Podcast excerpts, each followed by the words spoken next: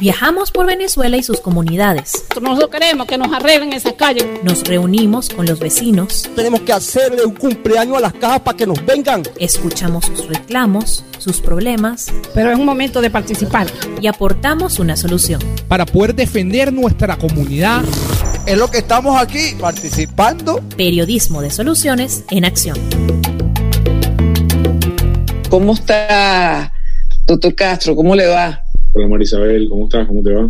Muy bien, bueno, primero agradecerle ampliamente, sabemos que su agenda es complicadísima y bueno, no le vamos a quitar mucho tiempo. Primero comentarles quiénes estamos aquí. Este es un programa que se realiza gracias a, al apoyo de mucha gente que está aquí con nosotros. Tenemos más de 30 personas conectadas. Bueno, la mayoría de los que están conectados con nosotros son representantes de ONG de distintas partes del país, ONG que trabajan en zonas populares, en zonas con, bueno, con las dificultades que estamos viviendo todos, pero estas personas son verdaderos héroes que día a día están allí, pues, tratando de solventar situaciones en, en zonas populares del país. Hay de todas partes del país, Táchira, Zulia, Miranda, Sucre, hoy tenemos, pues, de, gente conectada de todo el país y, y gente que está al frente de estas ONG. Y bueno, la idea es muy sencilla. Yo les formulo la primera pregunta, eh, luego formulan ellos la pregunta que ellos deseen de manera escrita y este, la idea es grabar esto y que ellos lo divulguen a través de, la, de, la, de las redes de las ONG que ellos tienen. Entonces, bueno, eso es un tanto la idea. También lo estamos grabando nosotros y hacemos unas cápsulas informativas. Es un programa netamente informativo, doctor, y bueno, este, hemos detectado que hay problemas serios en cuanto a la información que está llegando a la gente. Eh, y bueno, de eso se trata, no aclarar dudas. Así que bueno, bienvenido Julio Castro, eh, médico infectólogo aquí con nosotros, quizás una de las voces más importantes sobre la pandemia en nuestro país, por lo menos más creíbles. Así que bueno, sea usted bienvenido, doctor. La pregunta obvia ante todo esto es el estatus actual. El gobierno en los últimos días ha dado quizás cifras menores eh, a, a, días anteriores. ¿Realmente ya estamos en una curva descendente o es una cuestión coyuntural por el tema de las pruebas? Fíjate, Marisabel, bueno, gracias por la invitación. Saludos a toda la gente que estoy viendo en diferentes partes de Venezuela, lo cual es muy elogioso para, para mí, para tu programa. Y bueno, eh, la pregunta, desde la epidemiología o desde la ciencia, uno tiene que buscar todas las explicaciones posibles, ¿ok? Nunca hay una sola explicación para todos los fenómenos. Entonces yo escribí en mi Twitter esta mañana que ciertamente veníamos de nueve semanas de ascenso continuo, o sea, todas las semanas había ascenso. Nosotros hablamos de semanas porque al hablar de los casos acumulados por semana se quita un poco las ondulaciones de los días de un día para otro, que, todos los países la tienen, la verdad. Cuando epidemiológicamente llamamos semanas epidemiológicas, me, medimos las semanas como van. Entonces, esta semana disminuyó en relación a la semana anterior, pero todavía es más alta que la semana de hace dos semanas. ¿okay? Uh -huh. Si uno ve el resto de los países, cómo ha sido este comportamiento por semana, tiene periodos de que sube, estabiliza, vuelve a subir, se vuelve a estabilizar y otros bajan, ciertamente. Yo creería, normalmente en, no es común en epidemiología ver un, una disminución tan abrupta, tan rápido. Eso, eso es un poco común, ¿ok? Y más allá de lo que vemos en epidemiología, es un poco lo que nosotros monitoreamos a, a, nivel del país. Nosotros tenemos un sistema de monitoreo que se llama la Encuesta Nacional de Hospitales, COVID ahorita. Nosotros tenemos un input diario de la cantidad de personas que llegan con patologías respiratorias de emergencia y el hospital es más importante de todo el país. Y esa curva no ha bajado. ¿okay? Para ser honesto, no ha bajado. Entonces, esto es como una enfermedad. Tú puedes tener una infección, pero tienes que tener los glóbulos blancos altos. Si tú tienes glóbulos blancos normales, es poco probable que tengas una infección. Entonces, es raro que haya bajado el número de casos cuando la afluencia de pacientes a unidades de terapia intensiva, en emergencia, hospitales y clínicas en el país no ha bajado, la verdad, y eso ya sería un primer, un primer campanazo de decir, mira, cuál es lo más probable que esté pasando, en mi opinión, esto es un tema muy opinático, que deben haber tenido algún problema para realizar las pruebas de PCR esta semana. Voy a dar unos números. Venezuela debe estar haciendo, en teoría, alrededor de 3.000 pruebas diarias. Colombia hace 50.000. Wow. En Colombia hay 110 laboratorios que hacen PCR. 110 laboratorios. En Venezuela hay dos y se hacen 3.000 contra 50.000 y 100. Entonces, ahí te da una idea de la limitación que tienes para ver los casos. Si nuestro único reloj de monitoreo de los casos son los positivos de PCR eh, y no tienes el número suficiente de PCR, obviamente vas a entrar en un conflicto de la interpretación. Hay un otro elemento muy importante, es que nunca se ha dicho cuántos PCR hacen al día en total, ¿ok? Entonces, el secreto mejor guardado del mundo, ¿ok? En ningún país se ha ocultado esa información. Y en Venezuela no la sabemos, desde el primer día no se sabe. ¿Por qué es importante eso? Porque el porcentaje de positivos a medida que tú vas avanzando en la epidemia es un eh, marcador o es un indicador de cómo va la epidemia. Entonces, si tu el porcentaje positivo, aún habiendo hecho menos pruebas esta semana que pasó, es el mismo que la semana pasada, bueno, ya tú tienes claro que es que estás haciendo menos pruebas. Eso, eso sería común. La otra opción es que empezó a bajar los casos. esa es otra opción. Epidemiológicamente tenemos que planear. Pero yo no veo motivación epidemiológica para que los casos bajen. ¿okay? Los casos bajan cuando los estados y los ciudadanos hacen una serie de, actividades que hacen bajar los casos. Los casos bajaron en España porque, porque había toque de queda, y en Italia y en China, etcétera, etcétera. Aquí más bien lo contrario, se han flexibilizado las normas. Entonces, en mi opinión, no luce muy lógico que hayan bajado los casos producto de que esté bajando la transmisión de la enfermedad. Igual tenemos que ver cómo es el mecanismo de la, de las siguientes semanas, cómo van haciendo los números para ver qué, qué es lo que pasa. Sí, doctor, preocupa además, a ver, yo creo que la enfermedad ah, nos ha tocado a todos y cada uno cerca. Antes era muy difícil encontrar a alguien cercano que, que tuviera la enfermedad. Actualmente, pues eso no está pasando, ya nos está tocando a, a casos muy, muy cerca. Eh, esto, más allá de una anécdota, puede ser un hecho eh, que, que indique cómo va la pandemia. Y se lo pregunto porque también hemos tenido información en torno a mucha gente que mm, tal vez la está sufriendo sola en su casa y no se atreve a decirlo, eh, bueno, porque están recluyendo en sitios específicos, en CDI, en el poliedro, y mucha gente pues teme que lo saquen de su entorno familiar. ¿Este tipo de cosas se puede intuir también que sea así, doctor Castro? Sí, Marisabel, menos mal que me lo recordaste porque se me había olvidado. Eh, yo creo que estamos en el momento, y lo hemos dicho públicamente, esto no, no es ningún secreto, en el cual tú debes incluir como número de casos los pacientes que tengan clínica y son sospechosos, pero no les puedes hacer PCR, porque por cada PCR se calcula en el mundo, no solamente en Venezuela, están 10 a 15 otras personas que no se hacen PCR. Y en Venezuela probablemente esa proporción es mayor. Entonces, muchos casos que estamos viendo en hospitales y en clínicas no quedan registrados o quedan registrados mucho tiempo después. Te voy a dar un ejemplo. Yo tengo pacientes hospitalizados que los ingresos tienen dificultad respiratoria, el oxígeno lo tienen bajo, le hace una tomografía, eso es coronavirus. Clínicamente es coronavirus, los hospitalizas, avisamos al ministerio, que es lo que todo el mundo debe hacer, le vienen a tomar la muestra al día siguiente, un par de días después, y el resultado llega 12 días después. y el paciente se fue de alta, el paciente es leve, pasan 5 o 6 días hospitalizados y se van. Entonces, al final, la pregunta es qué es lo que estamos midiendo. Y yo creo que en este momento, como han hecho muchos otros países, lo hizo España, por ejemplo, tienes que incluir la definición clínica, aunque no tengas PCR, si es altamente probable que tenga coronavirus, eso va a dar una perspectiva más exacta de qué está pasando en transmisión en el país y no unos números ahí chucutos. ¿Qué, ¿Qué, es cierto hay, doctor, que ya las unidades eh, eh, de terapia intensiva, tanto de Caracas como en otros, se de siete estados, estarían ya a punto de coparse en hospitales públicos? Fíjate, eso es una verdad media. El porcentaje de ocupación de ventiladores en el país, que lo monitoreamos con la encuesta, está alrededor de 45%, ¿okay? que ya es alto, ojo, por eh, enfermedad respiratoria aguda. ¿okay? Te voy a dar un, ejemplo, el hospital universitario. El hospital universitario debe tener unas 600 camas, su capacidad estructural, ¿ok? Y el hospital universitario tiene solamente 45 camas para COVID, ¿ok? Ellos no pueden recibir un paciente con COVID. Te lo dicen, mira, no me lo manden porque no tengo cama. Entonces, no es que las 600 camas están llenas de pacientes COVID, sino que 45 que se designaron están llenas con pacientes COVID. Entonces, la sensación de, de llenura o de abarrotamiento de los servicios de salud es funcional, no es estructural.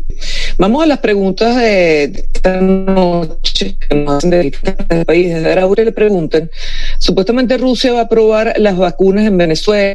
Eh, eh, ¿Usted tiene información respecto? Fíjate, Marisabel, hay que hablarle claro a la gente. ¿okay? Lo que no va a haber ninguna vacuna antes del 2021. No va a haber. El que diga que va a tener vacunas antes, eso es, eso es mentira. No, no es posible científicamente tener vacunas demostrar su efectividad y su seguridad antes del 2021. No es posible. ¿Qué es lo que sí va a poder ser? Que a lo mejor Venezuela entra por esta relación con Rusia y mete, creo que oí algo que había dicho el ministro, 300 pacientes. 300 pacientes que van a ir al grupo de estudio de fase 3. ¿Qué significa eso? Que esos 300 pacientes, 150 van a recibir la vacuna y 150 no van a recibir la vacuna. Pero nadie va a saber quién es quién, porque así son la investigación médica. Más que 300 vacunas no va a solucionar el problema del coronavirus en Venezuela. Entonces, quien esté tratando de hacer ver que la vacuna antes de diciembre es la solución para Venezuela es una, una información falsa.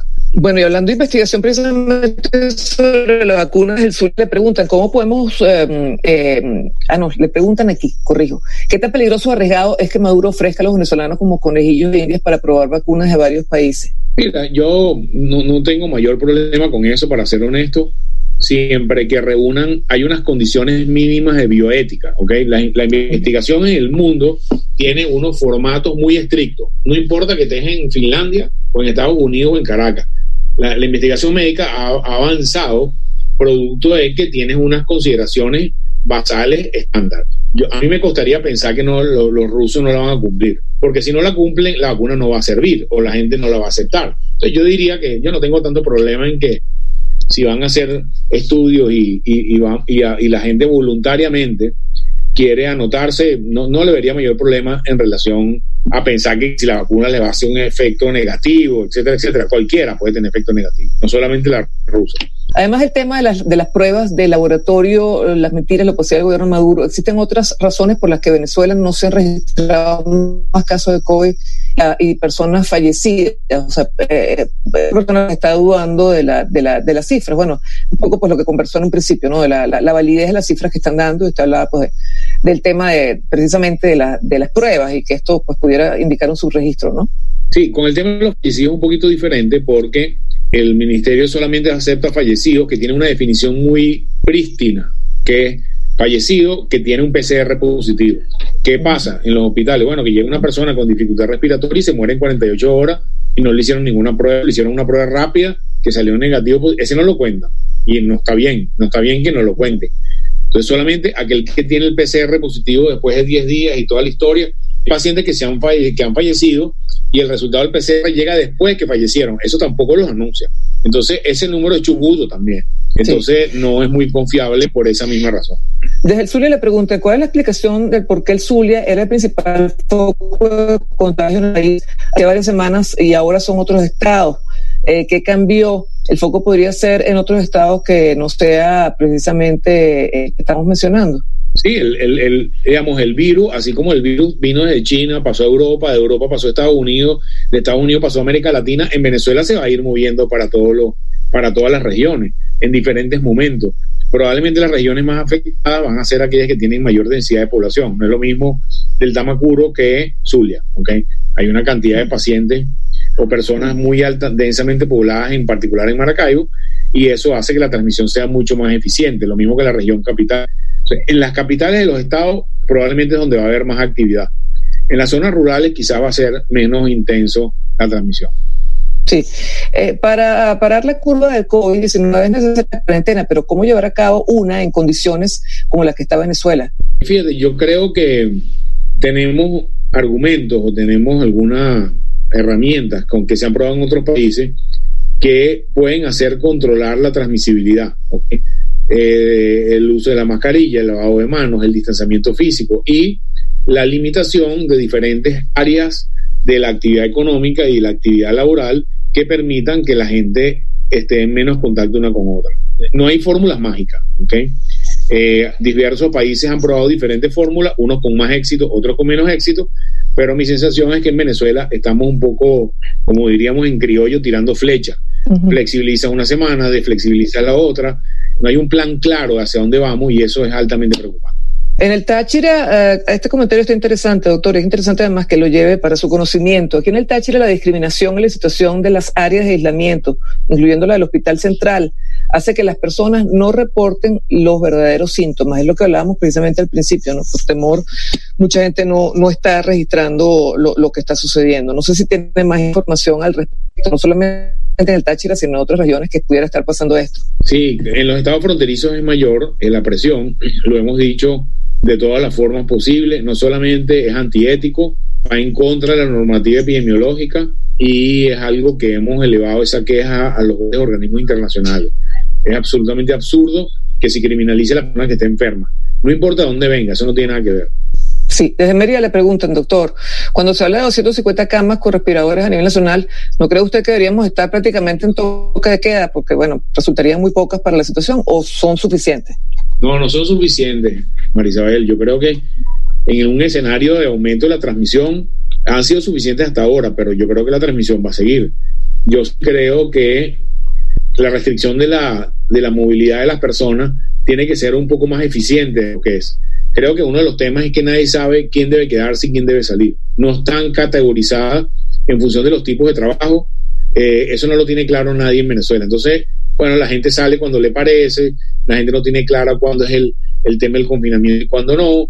Y eso al final creo que no va a llegar a unos buenos resultados. Yo creo que la transmisión va a seguir, no importa lo que digan los números. ¿Cuáles son los estadios de contagio de la, de la enfermedad? Porque una persona asintomática, a lo mejor, como está asintomática, pues no sabe que la tiene. Este, eh, ¿cómo, ¿Cómo se mide esto? ¿Hasta cuándo pues esa persona pudiera estar...? eh, Fíjate, yo te voy a explicar un poco lo que nosotros llamamos la historia natural de la enfermedad en números. ¿ok?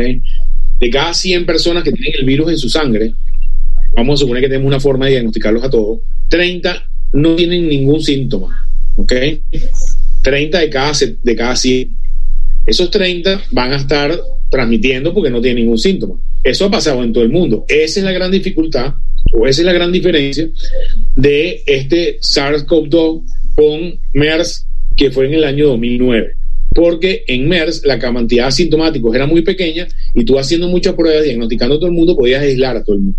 Con esto eh, ha sido casi imposible. Ningún país ha podido hacerlo hasta el momento. Entonces, esos 30% de asintomáticos son los que mantienen la epidemia activa. Quedan 70 que no son los 30 asintomáticos. De esos 70 que sí van a tener síntomas, 56 van a tener síntomas leves. Es un cuadro gripal que va a durar 5, 6, 7, 8 días y la gente se recupera sola. Van a haber 14 del resto de los 70, 56 que tienen síntomas leves, 14 tienen síntomas moderados, van a requerir servicio de salud, van a tener que hacerse una placa, tienen que ir al médico, etcétera, etcétera. Y va a haber unos 4 o 5 que van a ir a terapia intensiva. Entonces, esos son los números, ¿ok? Esos son los números en el mundo entero. No, no es que Venezuela es peor o es mejor, son igualitos en todas partes. La verdad, el virus no diferencia en qué geografía está, ni el calor, ni, ni el norte, ni nada, nada. Es el, el virus se comporta en todos lados igual. Entonces, bueno, eh, ese 30, esas 30 personas que mantienen la enfermedad es lo que nos ha traído a donde estamos en este momento. Sí. Le pregunto a Peje Vargas, ¿cree usted que la cuarentena debería ponerse más radical para controlar los contagios o ya es hora de empezar a convivir con el virus? Interesante esto. Fíjate, es importante esa pregunta porque no hay una respuesta definitiva. Yo creería que en las zonas donde hay mayor transmisión, y eso se puede medir, yo tuviera más organizado el tema de la cuarentena, más organizado de lo que ha estado hasta ahora, una cuarentena más eficiente, ¿ok? Eh, en las zonas de alta transmisión. Y en las zonas de baja transmisión, quizás ser menos estricto con el tema de la cuarentena. Hacer una medida para todo el país no parece que tenga sentido en este momento. Lo que sí no creo es que tenemos que ir a vida normal todo. Eh, ya hay experiencia con eso, Suecia lo hizo y fue muy mal. Se reconocieron que se equivocaron, la cantidad de fallecidos es la más alta por tasa de todos los países no europeos y Venezuela, teniendo tanta debilidad en los sistemas de salud, su- si tú abres la compuerta a actividad normal, tú vas a tener un, a- una afluencia de pacientes en las próximas semanas que no vas a poder manejar. Y eso implicará muerte. La pregunta es quién se muere y quién no. ¿ok? Para algunos, yo creo que quizás no es fácil, no, vamos a abrir el país y, y que pase lo que pase. Sí, mientras no sea a ti el que te toca, el Claro. que tienes que estar enfermo o conectado a un respirador un mes. No, no creo que sea muy, muy responsable decir eso de que nada, vamos a acostumbrarnos al virus y que todo el mundo va a salga a hacer una vida normal. En las condiciones actuales, ningún país del mundo lo ha hecho. Hablando de vida normal, eh, el presidente Maduro está hablando de un posible regreso a clase en octubre. Eh, doctor, eh, le pregunto desde Yaracuy, ¿pueden pasar casi cinco horas unos niños con, con mascarilla? Esto no causa hipoxia, por ejemplo. No, no, es, ya se está claro que la mascarilla no causa hipoxia. Yo sí creo que hay que empezar a discutir el tema del regreso a clases en algún momento. Pero para que regresemos a las clases, los niños regresen a las clases, deberíamos tener algunas cosas ya de base. Uno, que la transmisión es eh, niños con 50 per- alumnos en la clase pupitres a menos de un metro sin protección. ¿no? E, eso es imposible. O sea, eso no va a ir bien. Nosotros tenemos que plantearnos la posibilidad de máximo 20 alumnos por clase, eh, distanciamiento de dos metros entre pupitre y pupitre, protección y protección de los niños, unidades de entrada al colegio para que todos los niños no entren al mismo momento, sino que entren a zonas diferencias. No pueden estar en el recreo todos los niños juntos, sino eh, escalonados. A lo mejor fraccionamiento del horario escolar con unas horas presenciales y otras horas no presenciales, pero yo no veo en octubre em, empezando las clases como tal como estábamos en febrero del, de este año. No, lo veo claro. Eh, es cierto que para octubre pudiera comenzar a bajar la curva de contagio. Me preguntan desde Alto Barinas. Eso solamente, eso lo sabe solo Dios, ¿ok? Lo que sí les digo es que la curva no va a bajar sola, ¿ok?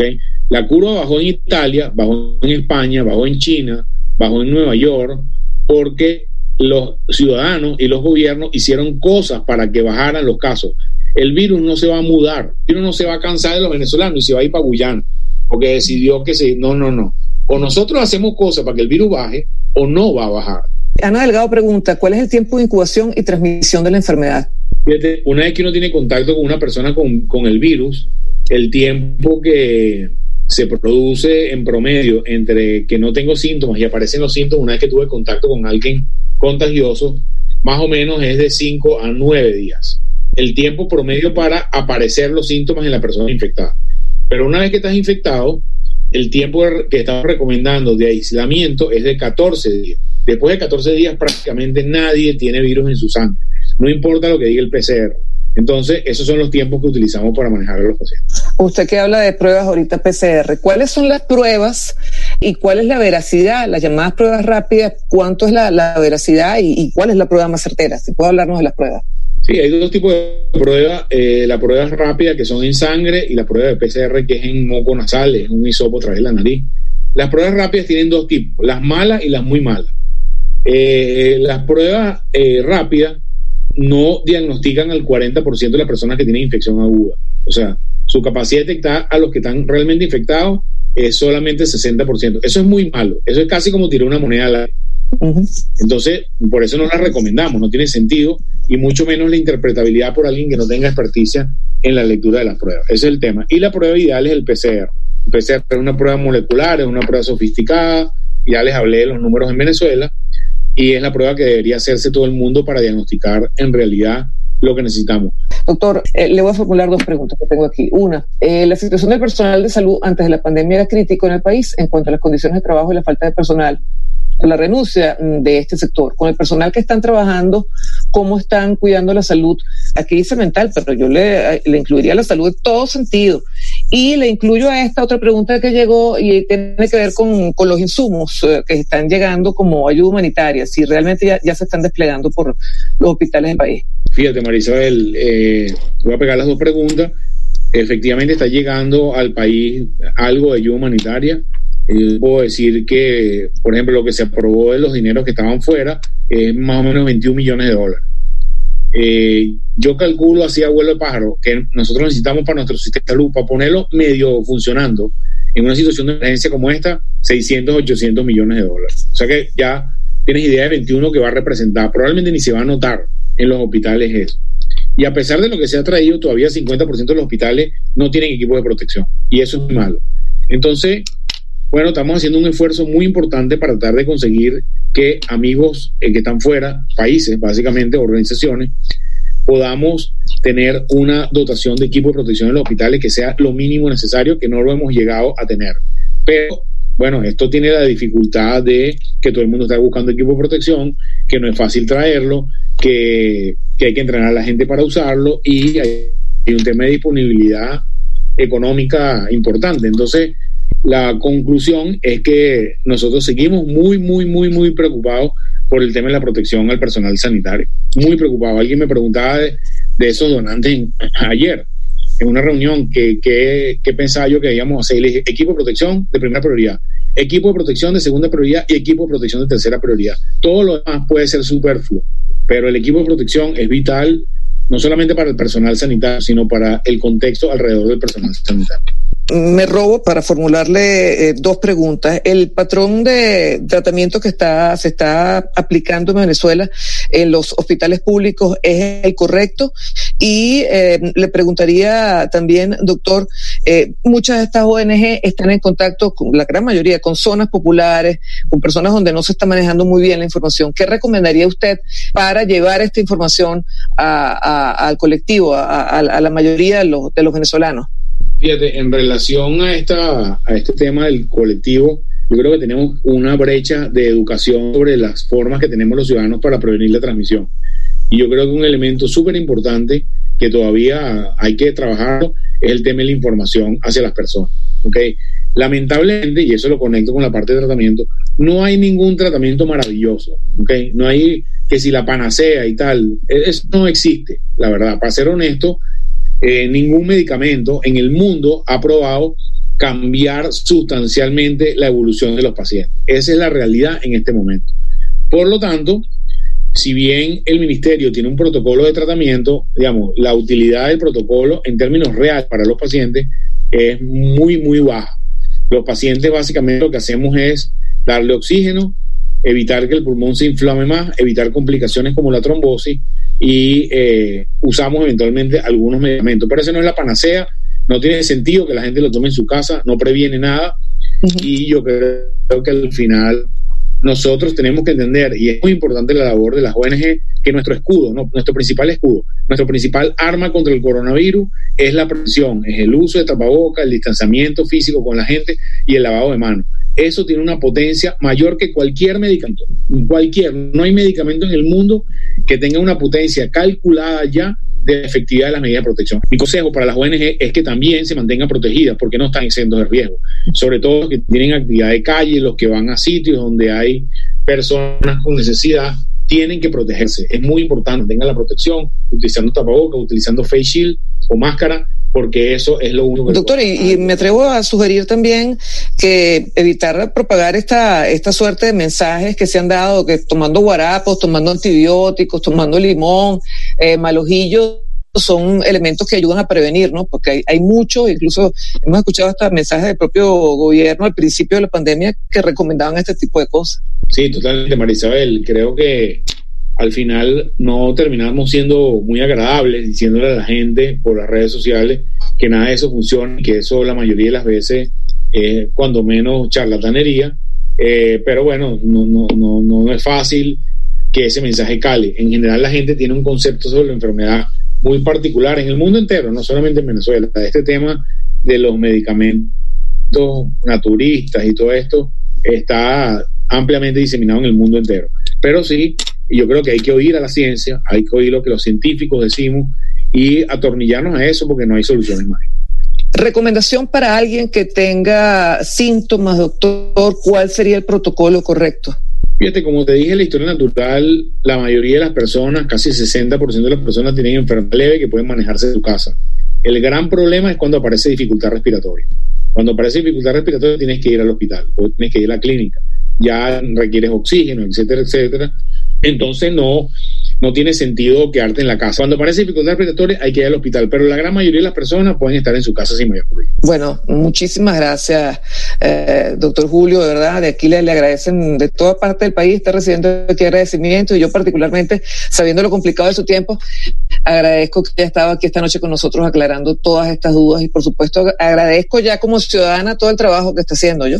Gracias María Isabel, saludos a UNAI, saludos a toda tu gente a la gente de esta ONG que, en realidad son la, yo digo, el tejido que soporta eh, a, la, a, los ciudadanos en toda Venezuela. Una vez que el Estado se retira y el Estado deja al ciudadano al, al pie del, del camino, esas ONG que están haciendo algunos trabajos pequeños, otros grandes, es el tejido social que nos mantiene estar aquí. Bueno, muchísimas gracias, doctor Julio, por estar con nosotros. Muchísimas gracias a ustedes también por este contacto los uh, lunes y los jueves. El próximo jueves les traemos otro mm, foro interesante para que ustedes también puedan tener contacto con distintos temas de la actualidad. Muchísimas gracias, doctor Castro. Hasta luego. Esto fue Venezuela Adentro. Síguenos en Twitter e Instagram como arroba VE o puedes escribirnos por nuestro correo electrónico veadentropodcast.gmail.com.